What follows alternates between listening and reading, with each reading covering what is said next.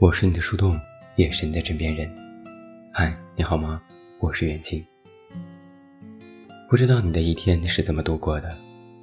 在很多时候，可能你也会有这样的感触：一天二十四个小时，时间远远不够。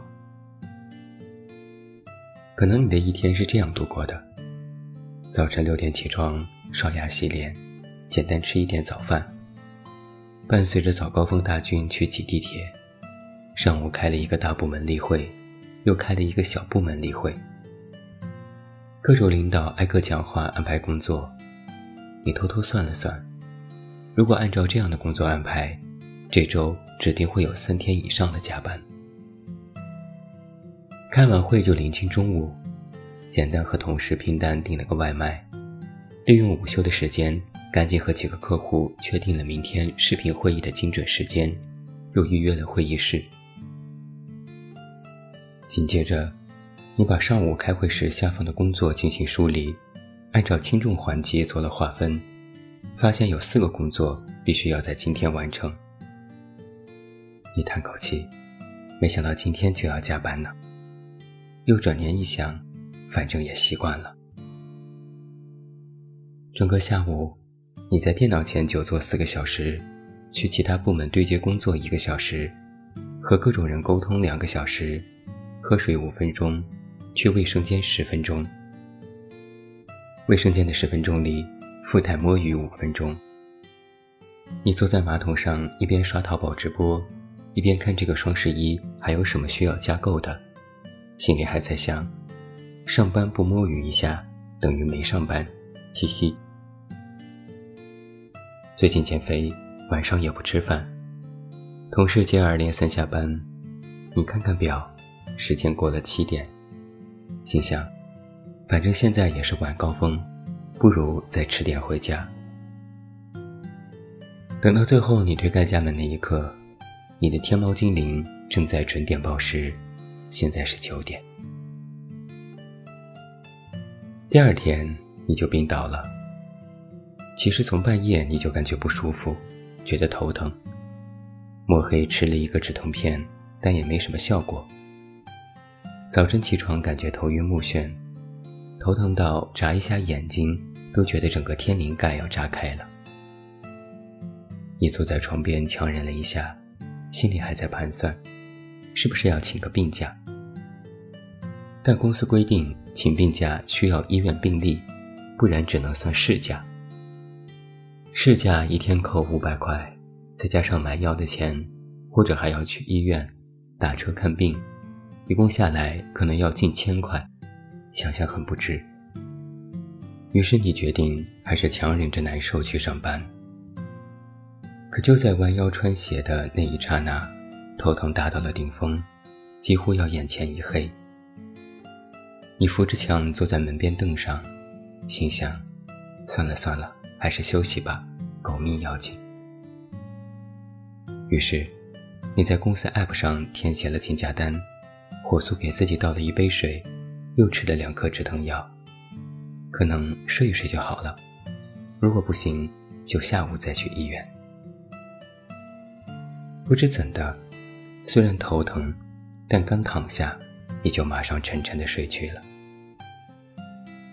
一觉醒来。感觉头疼是好了很多，窗外天光大亮，好像是中午时分。也不感觉饿，就是困，还想继续睡。拿起手机看了看，差点从床上跳起来。手机里有六个未接来电和 N 条微信以及公司的 App 提醒。你哆哆嗦嗦解锁了屏幕，看到了同事和客户的电话，同事和公司群的微信。以及人事和领导的消息。客户一说：“这个项目的细节部分，我们还需要讨论一下。今天上午有时间沟通吗？”客户二说：“尾款时间是不是可以调整？我们最近资金流不太行哦。”客户三说：“亲爱的，我们的方案什么时候给一下中版？”同事一说。你来的时候帮我带一下上周的会议记录呗。同事二说：“你还不上班吗？几点了？”同事三说：“你不来了吗？人事说，请事假也要提前一天请，现在请只能算你旷工。人事又说，你信息没有填写对，赶紧重填，我还能帮你演过去。领导说，不来也不提前说一声吗？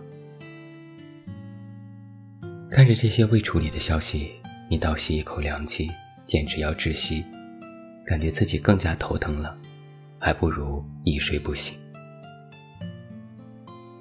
你可能也想过一个这样的问题：一天二十四个小时，你有多少时间是真正属于自己的？你要工作，你在一家公司上班，你的员工身份可能会占据一天里的绝大多数时间，最少也有八小时。你可能会谈一场恋爱，不管你的那个他有多好，你都是伴侣的角色，要贯穿你的一整天，而且还要小心维护。你还是父母的孩子，你可能一周要给他们打一个电话，彼此关心，可能还要忍受关于生活和恋爱的唠叨。你可能会有各种各样的身份，每一个身份里还有许多的分身，并且这些身份也不是一个接着一个上演的，而是叠加。大部分时间里，你都是带着好几个身份在生活。那。你自己呢？自己这个身份排在你的第几位？答案可能是排在最后一位。你首先是父母的孩子，是后生晚辈；其次是一位伴侣，是有家庭的人；再次，你是公司员工，是项目乙方，是部门当中的一员。这最后，你才是你自己。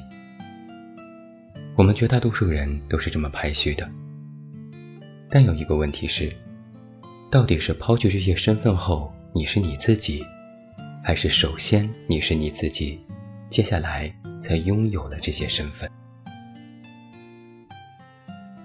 你在什么时候可以勇敢地说我是我自己呢？或者换一个同类问题，你在什么时候可以坦然地做自己？有一个非常现实的回答是。在关上家门、躺在床上无人打扰的时候，你才是你自己。你可以随便横躺，不用顾及形象，刷刷手机、看看剧、玩玩游戏，做一些无脑的事情，那时最放松。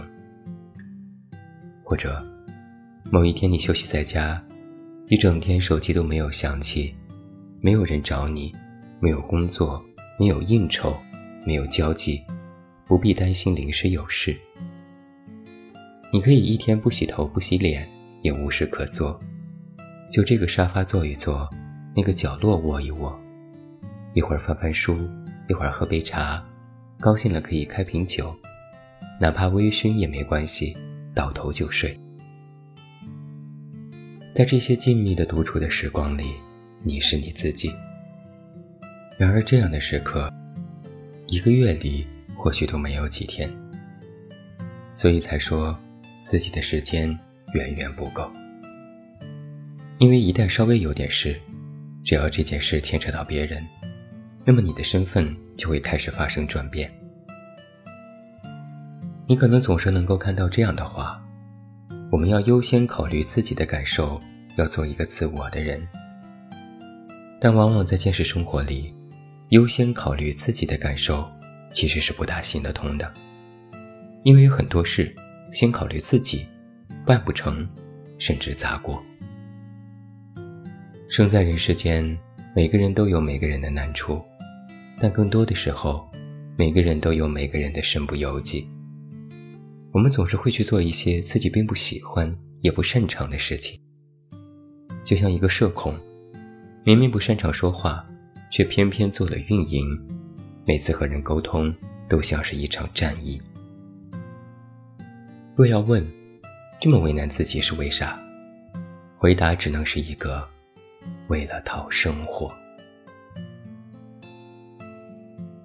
曾经看过一个感叹说：“成年人生场病可能也是福气呀，终于能够心安理得的好好休息一下了。”想想也是有点心酸。